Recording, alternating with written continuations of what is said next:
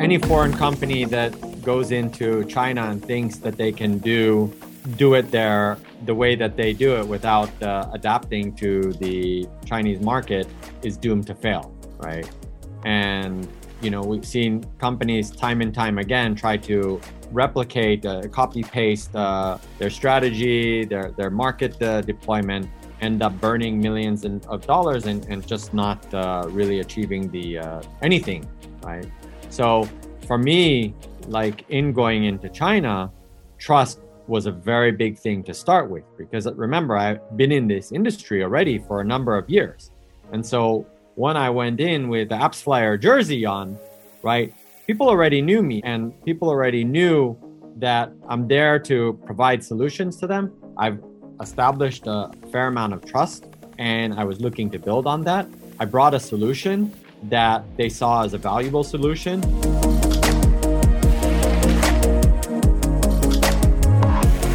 Another thing that becomes so critical is trust, right? Today in the mobile world, the most important asset is your data. And the reputation that you build in this industry is something that you build over time. It just doesn't happen overnight.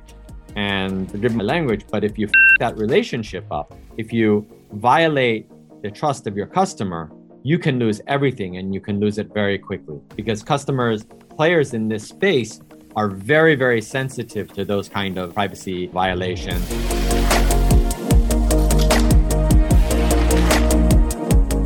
This is your host, Oscar Ramos, and you are listening to the Asia Startup Pulse podcast, your looking glass into the Asian investment and startup ecosystem hosted by the Global Venture Capital Fund, SOSV, and its cross border accelerators, China Accelerator and MOX. Don't forget to like, share, and subscribe to us on your favorite podcast platform.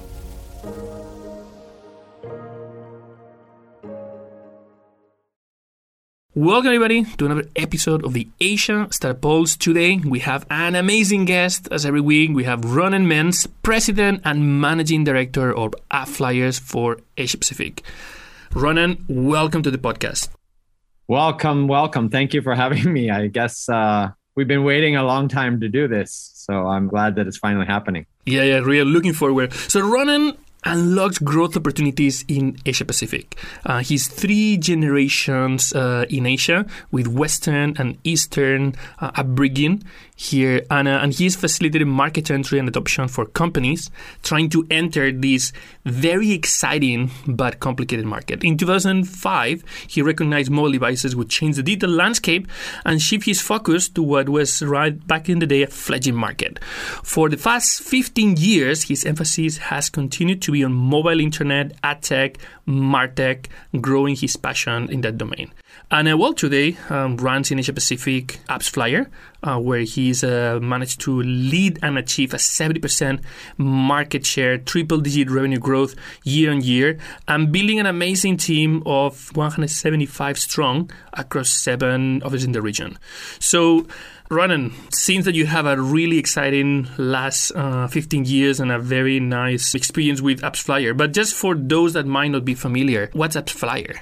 AppsFlyer is a mobile measurement company. We basically help marketers or people that offer a service on mobile, particularly via an app, solving kind of two parts of a question. One is discoverability, right? How are consumers, prospective consumers, discovering more products and services on app and installing that app on a mobile device? So this is the discovery aspect. So you see an ad, you engage with that ad in some way, shape, or form, and ultimately go to the App Store or Google Play and download that app. Then what we do is we help you to identify where that user came from, which ad, and this next part of that equation is how are they creating value or how are they engaging with that app that is meaningful to me as a marketer? So, for example, are they getting past level 15 in a game? Are they adding a product to cart? Are they booking a hotel in a five star luxury location? So we try to provide insight for the marketers to be able to make better decisions. And effectively, you know, this is done across every vertical. Doesn't matter whether it's travel, gaming, social, you know, uh, video on demand, anything on mobile. And um, we basically provide the uh, the attribution and analytics for those marketers. So you're basically helping marketers understand what's going on in apps, so they can better decide how they need to run their campaigns and how to allocate their own budgets. Absolutely. So obviously, for everybody that has spent enough time in Asia, they know that Asia is a very, very mobile-centric type of, uh, of market where you have a lot of mobile-only users, not just mobile first, but mobile-only users. But AppsFlyer's story, you earned your reputation as the Asian man, was in a very specific Asian market that is very tough. Particularly, has been very tough for foreign companies. So. Um, China. Why was China so strategic for AppsFlyer, not just in the region, but, but globally?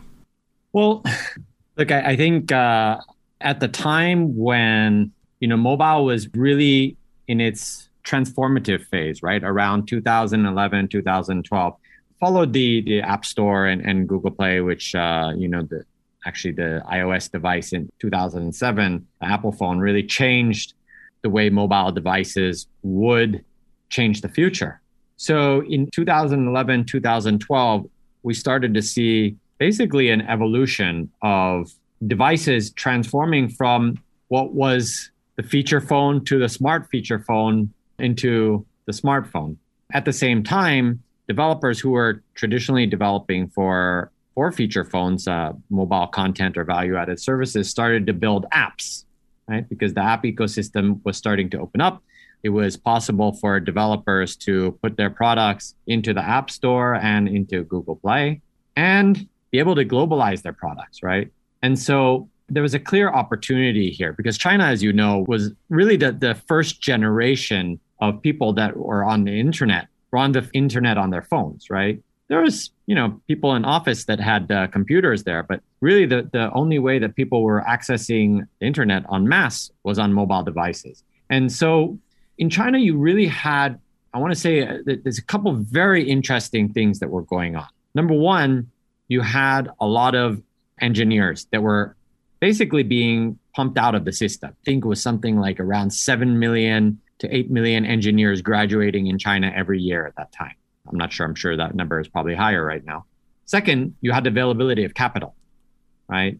China was flush with cash. And you also had what looked like China's appetite to really go global. And this was a perfect catalyst for China to combine these resources together to be able to really take the uh, almost take on the world in a platform that they were had a significant advantage. And this is on mobile.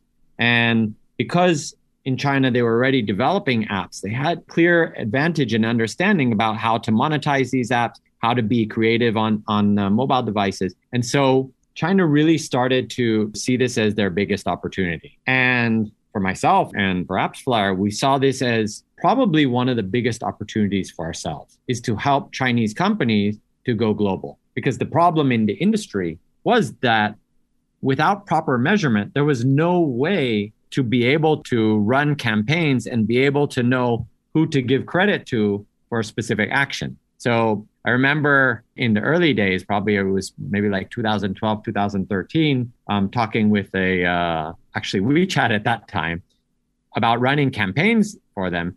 And basically, the idea was that they would send us a list every day of how many installs would be attributed to us. And this is when I was in a, in a performance agency um, running campaigns. And basically, we said that doesn't work for us because we need better visibility and you can use this uh, this kind of tracking system that we had developed. And they said no we're not going to install it put any software into our uh, app. And so go back and forth and there was a problem. And the problem was that no one could agree on how to work together. So uh, there's no such a thing as blind faith there right? And then i came across appsflyer which had basically built this platform an independent third party solution that really allowed marketers to integrate with the platform and be able to access the whole entire mobile ecosystem at that time. And it really removed so much friction. And from that moment, I think that what happened was you saw a huge influx of Chinese companies starting to go global. And I think AppsFlyer actually te- was one of the main benefactors of that move.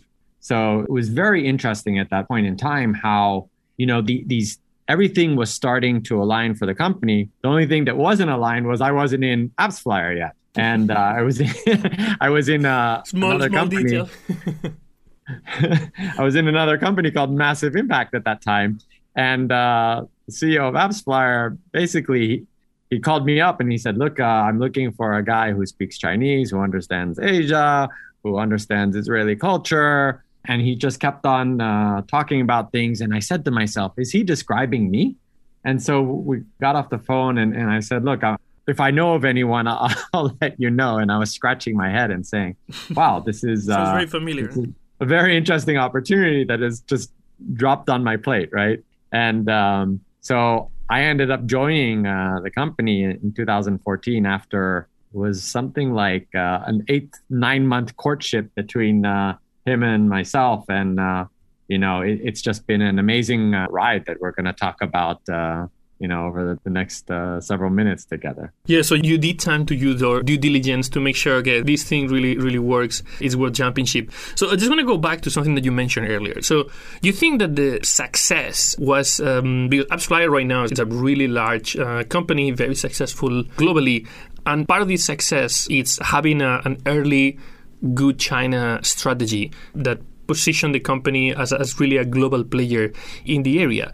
But this initial China strategy was very focused on one specific type of niche. So there's obviously a very large domestic market for uh, for apps, but the initial adoption of AppsFlyer was specifically on these China outbound companies that were building products in China, but they were distributing them globally. What was the reaction on the local market? I mean, was that something that didn't exist? That was the demand existent in the domestic market for this type of attribution and detailed analytics? First of all, like you have to answer a pain point from day one, right? And the main pain point that existed on the global landscape was being able to connect with media sources, for example, like Facebook, Twitter, Google, and so forth, in a on a platform. And AppsFlyer was a official measurement platform and is today an official measurement platform of those companies. But it's something that the Chinese companies didn't have access to. So within China, everything you know everything is possible, right? With uh, but you also have the heavyweight players, Tencent at that time, well, the BAT, you remember, um, mm-hmm. Baidu, Alibaba, Tencent, really were controlling the majority of the market. And as a foreign company, to try and come into a market that is at that point foreign and not offer any significant competitive advantage, you know, you're basically going down the wrong strategy. For us, the strategy was to just help Chinese companies globalize their product. That was our opportunity. And our opportunity was just to piggyback off of their appetite to globalize their product. And this is where we found that very, very important product market fit. Right? I also want to mention that, like you talk about first mover advantage is critical. We actually weren't the first mover on the China front. There were other companies that were there. But what we had was a very simple and easy to use product that was very, very reliable. And it didn't require like an engineer or a data scientist to operate. Most of the, the UA managers or marketing managers at, at that point were, you know, the, their qualification was being an English or journalism major from some school and understanding some level of mathematics, right? And that's what a UA manager was effectively a 22 year old uh, male or female that spoke English. So we're talking and, about and UA as the, as the user acquisition, those that user were, acquisition, those correct. that were taking care of uh, of bringing in new new users for campaigns or for um, mobile apps, and very very focused at that time on just the mobile app install, right?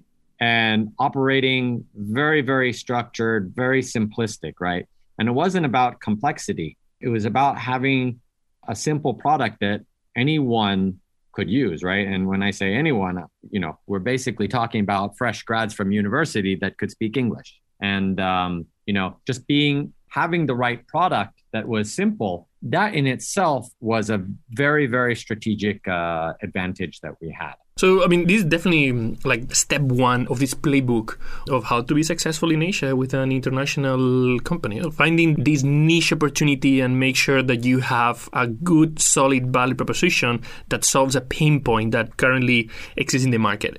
But if that's if there's one thing that people from outside of Asia knows about China is that reputation of okay anything that is worth copying it would be copied and it could be copied um, different times and particularly in the domestic market sometimes the, the better understanding of the local pain point and the, the better distribution can make some of these local products distribute way faster and capture better market share so what made AppsFlyer unique and, and what made it difficult for other companies to replicate the model so you kept that 70% market share in the region so we definitely had our, I want to say our fair share of companies that tried to copy what we had built, right? And when I say fair share, companies that had unlimited resources, for example, like Alibaba, Baidu, they all tried to build their own platforms or had operated their own platforms for at some point in time. But the advantage that we had was clearly offering, you know, we had built up a very, very big partnership ecosystem of media sources, analytics solutions, A B testing tools, other social platforms that was a already gave us significant runway ahead of anyone else that wanted to do that. I mean, today, like at that point, I remember talking about, you know, we're integrated with 800 partners or, or 1,300 partners. Today, we have almost 7,000 partners that are integrated on our platform. And that already started to create one moat right? And the moat that was un- uncrossable is that you know these these companies, whether they were Google, Facebook, Apple, they weren't willing to give these official measurement partner status to just anyone. You had to have some level of qualification. So that's one major advantage that we had. The second is that you know when when you talk about technology, you know not all technology is built as robust as others, and because of our focus in only doing one thing, which is attribution, right? it allowed us to build an algorithm that really became one of the most powerful and most accurate platforms out there. There was a lot of times where we were compared to their own internal systems and the speed at which we could process things were so much faster than what other uh, solutions were and this also gave us a, a significant advantage because i think that you know you look at accuracy as being a major major aspect of, of measurement, right? And measurement on mobile. And actually, this became one of our core pillars of our of our company is actually innovation and um, being able to have the most rich platform out there. Another thing that was also super critical is just the fact that we are unbiased, okay, and independent, right? Can you imagine a media source also being the one that reports on how their performance is. So it's like, uh, you know, to give an analogy, in a football match, it's like having the referee playing the game. It just can't and should not happen, right? And so the need for an independent and unbiased platform out there was very real and, and is very real even today.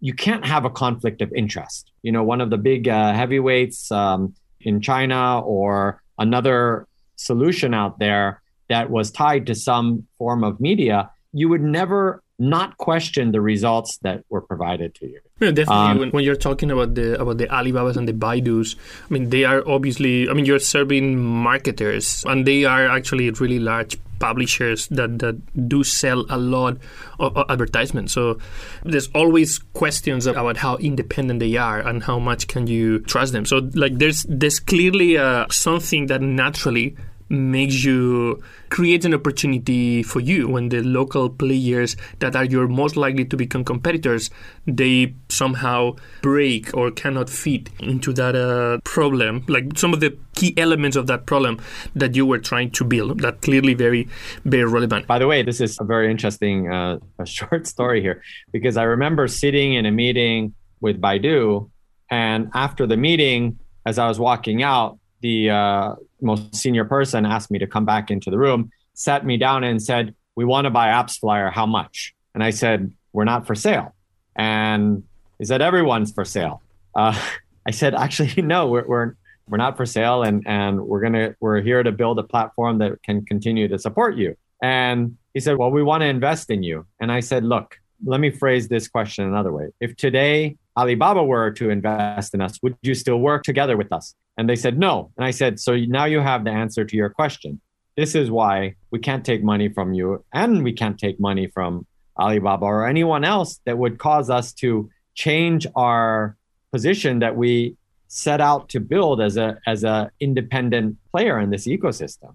So it's, it's uh, you know relating to what you were just saying about you know of course like uh, these heavyweights could do uh, Baidu, Alibaba, Tencent, they could build these uh, platforms themselves, right? And they operate within China their own platforms like this. But at, at, a global scale, they don't do it. And this is why we continue to have relationships with these companies, right? It's because of the position and the road we chose to go down. We hope you're enjoying the episode. And if you're an entrepreneur building a cross border business, feel free to contact us at chinaaccelerator.com or mobileonlyx.com. So you look at these moats as like, okay, how do I block these potential competitors to come my way? You have these, uh, well, I mean, we're independent and, and there's a need for independency in this area. Is there any, and then you have like a like new like uh, startups that are trying to build this from scratch where you build this initial technology barrier or this partnership barrier where technology takes uh, takes time to develop and with enough time and, and resources you could potentially clone something similar. Some of these relationships might take a bit more time to uh, develop. Is there any other type of uh, of potential competitor that were trying to clone you and how did you build moats for them in the region? I think that you know there's another way that uh, you can become a competitor, and that is just acquire one of our competitors, right? And this has happened in, in the industry a couple times where, for example, I think it was in, in 2015, a media company by the name of Criteo actually bought one of the leading solutions at that time, which was called AdX.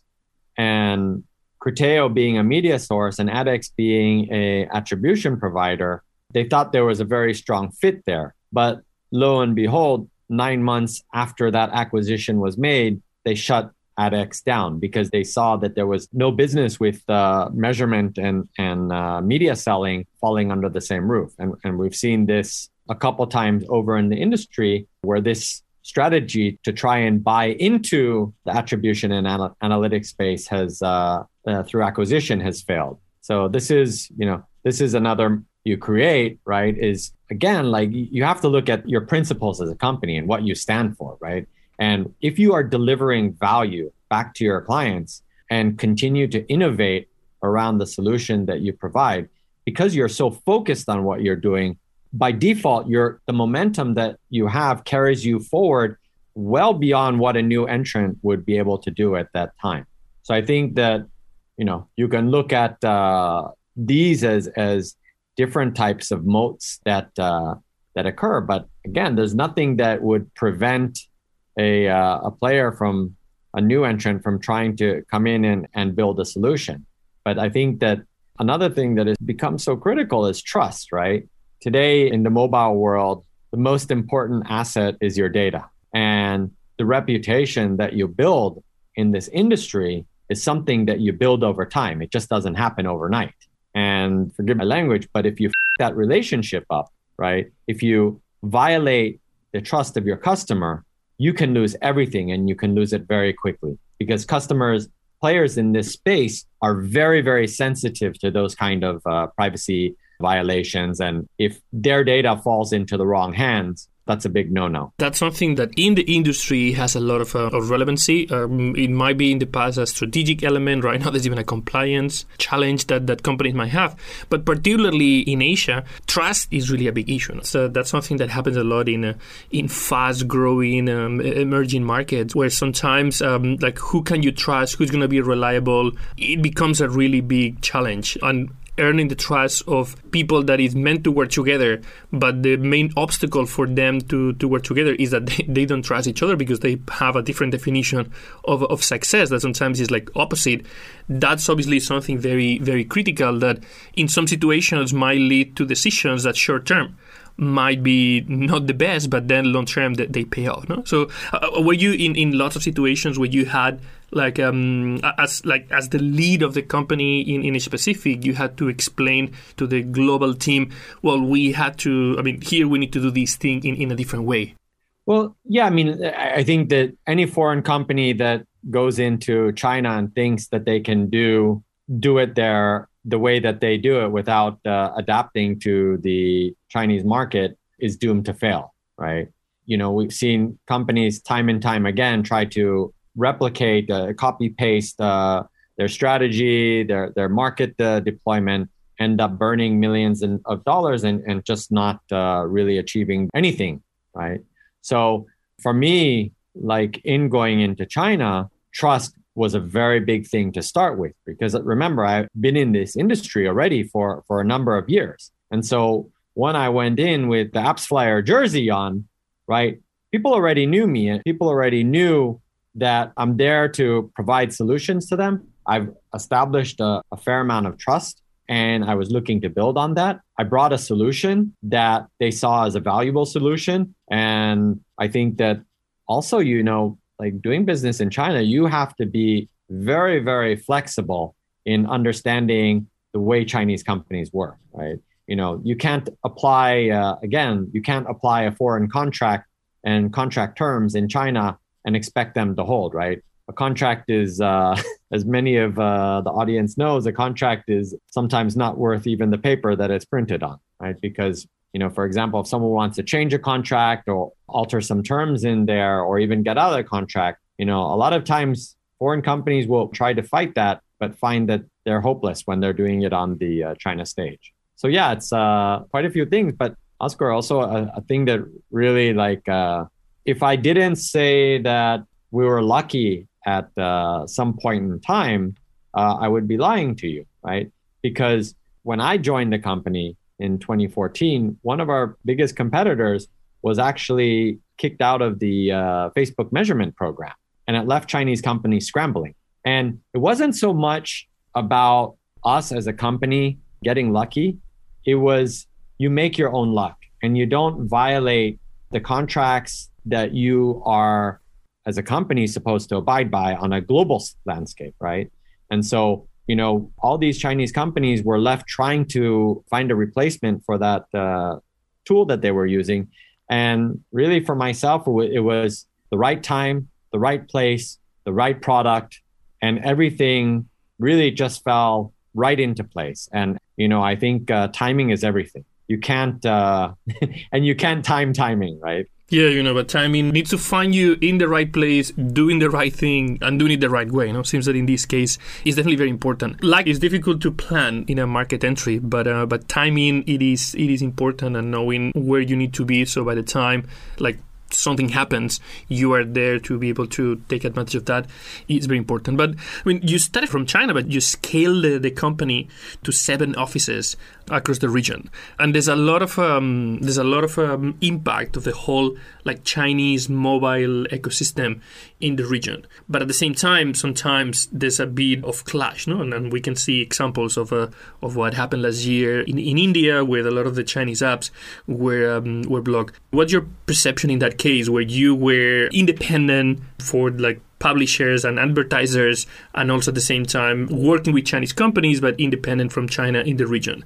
How was that something that was uh, like relevant or not in that expansion? Yeah, I guess being agnostic and not having anything that would change the way that we operate. I mean, just because we work with Chinese companies doesn't mean that we can't work with Indian companies and vice versa, right? Where, where it's just, and you imagine not being able to use like uh, one internet browser in one country because you can't use uh, because of a conflict in another country. So being a platform really is just building something that is a layer for tech companies to build off of, right? And you know, like uh, like I like to think of ourselves as building. We're kind of like the the pipes or the uh, wiring that you lay before you build a house, right? And you build on top of these platforms and on top of these uh, pipes to be able to manage you know your data flows and how everything needs to function and, and, so I think there was definitely the, you know, like we saw quite a few of our amazing partners that we work with from China and India get, you know, banned from the country, which was really, really disappointing. But at the same time, it also created opportunity for Indian companies to innovate or fill that void, right?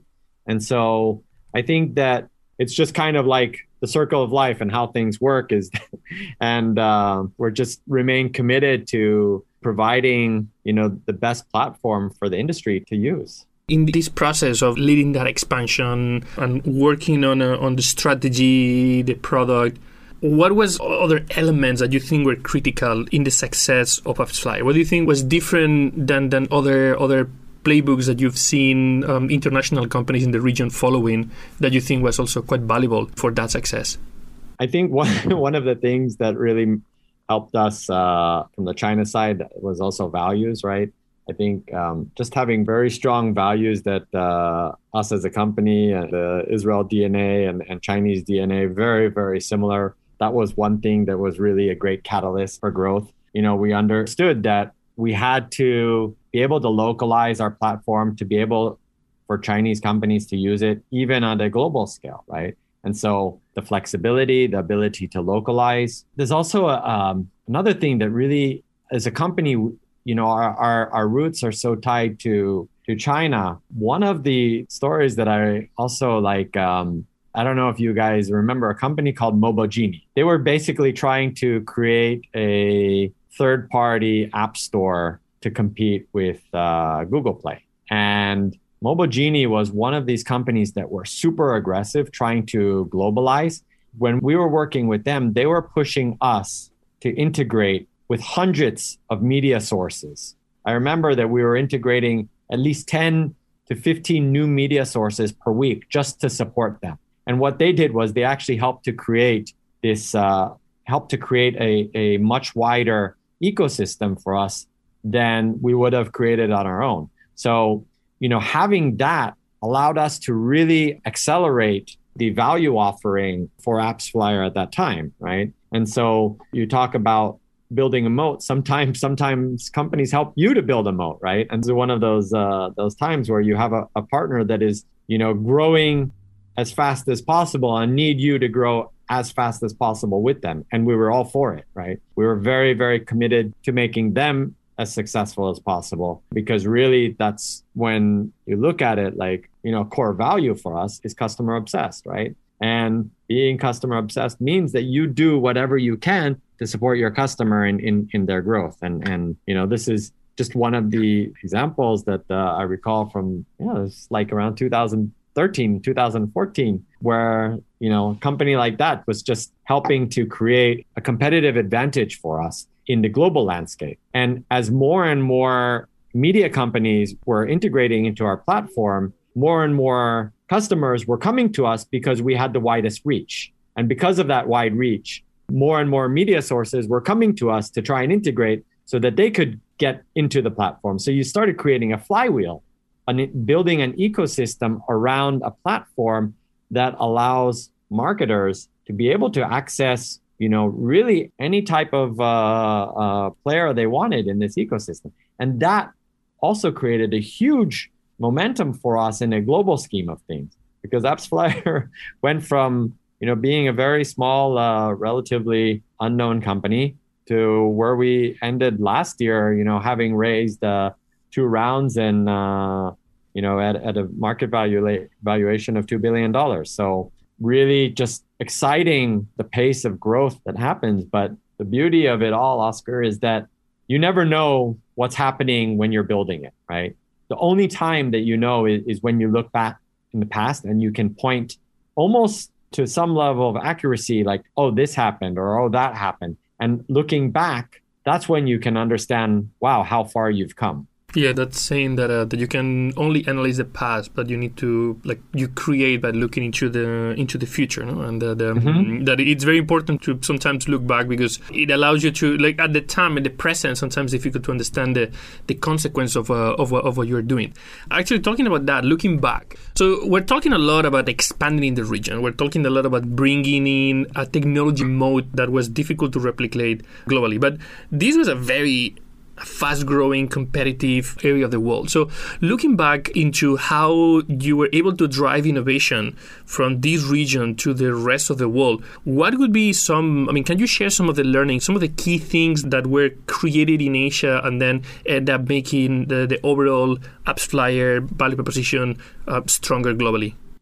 It's a good question. So, as a company, our innovation was actually driven by our customers. Our customers were coming to us and telling us, we would like to be able to do this, or we need to do that. And when you get enough customers that are saying the same thing, you realize, hey, there's a demand for this and there's a definite need for this. And so, you know, one of the uh, the innovations that actually again came from China was how we built a solution around protecting our customers from mobile ad fraud.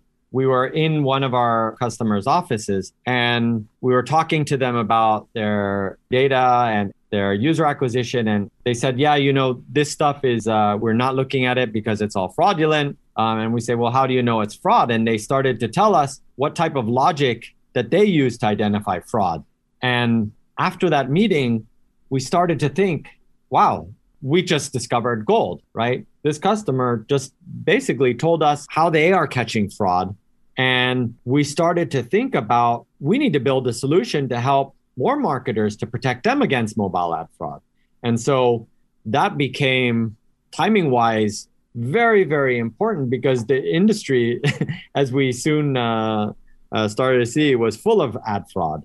And, um, you know, so this is just one example of innovation that came out of a customer basically showing us how they do something and telling us that they would like to see us do something something similar. And uh, well fast forward that customer actually saw us innovate around uh, our solution so much that they actually deprecated their own solution and now only use our solution. So it kind of gives you a, a sense of uh, the pace of innovation and how companies like us, when you're very, very focused on something that is built uh, to complement the, the core of what you do, it becomes very powerful. And uh, yeah, there's many more examples of that that happened, uh, you know, throughout the years, Oscar. Definitely. I mean, uh, I can see like how like a lot of companies here they have to fight to to identify this type of uh, reliability of information. It comes again back to the trust element, and how how building trust becomes a very very very very valuable uh, proposition. So, Ronen, we're talking a lot about uh, the experience of AppsFlyer at a high level, the strategy, some of the negotiations. But I mean, you were obviously a very important part of that journey. I'm pretty sure that there was a massive transformation, and you were able to clarify like what are your personal principles and learnings and massive learnings during that process? So i mean what, what would you say is like i mean i can summarize these seven years of um, lack of sleep and pretty sure a lot of miles in a few minutes.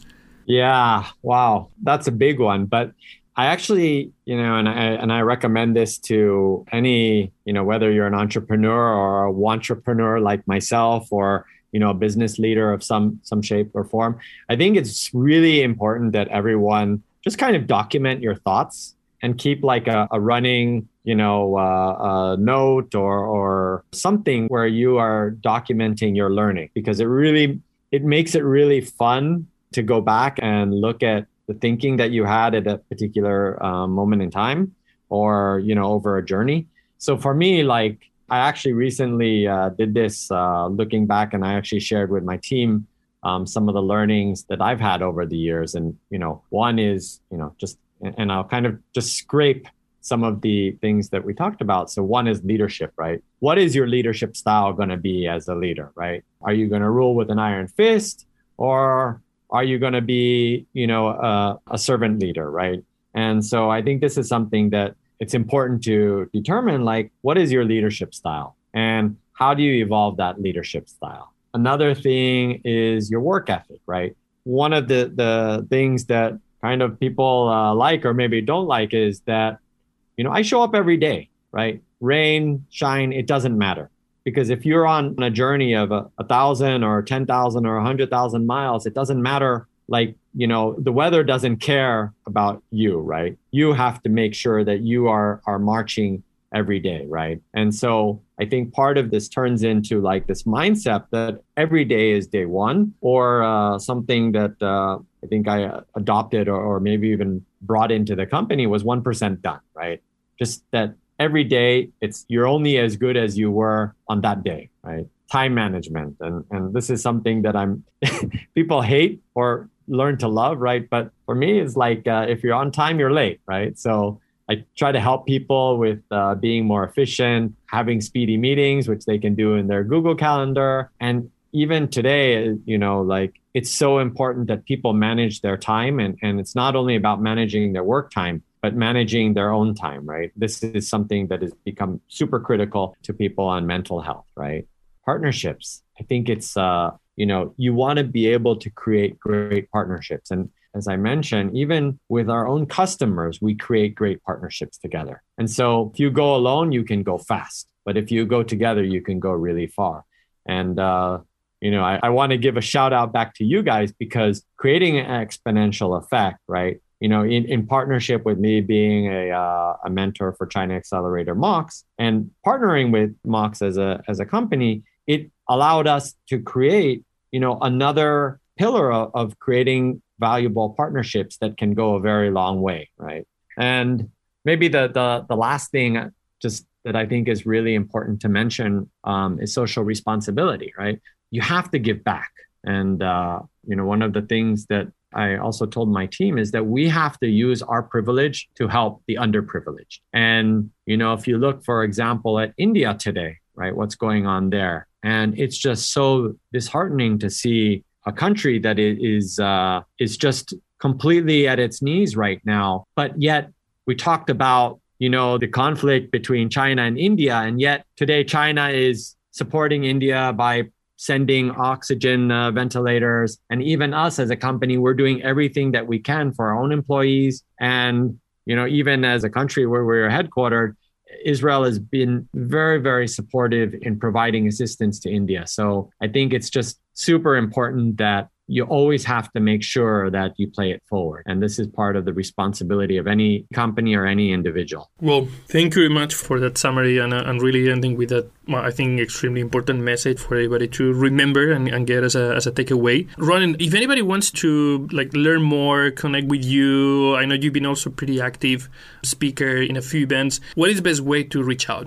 Um, LinkedIn, WeChat, you know, Anywhere. phone send me a postcard, send me a fax.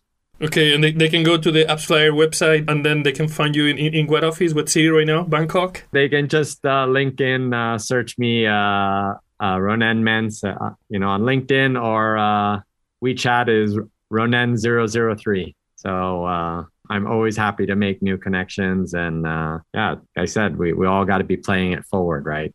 Awesome. Thank you very much for coming as a guest today and sharing your experience uh, bringing AppsFlyer to, to Asia. Thank you, Oscar, for having me. This has been great uh, to talk to you and, and uh, you know, we, we got to flip this around and I got to do you. That sounds like a plan. Let's see. Whatever you want.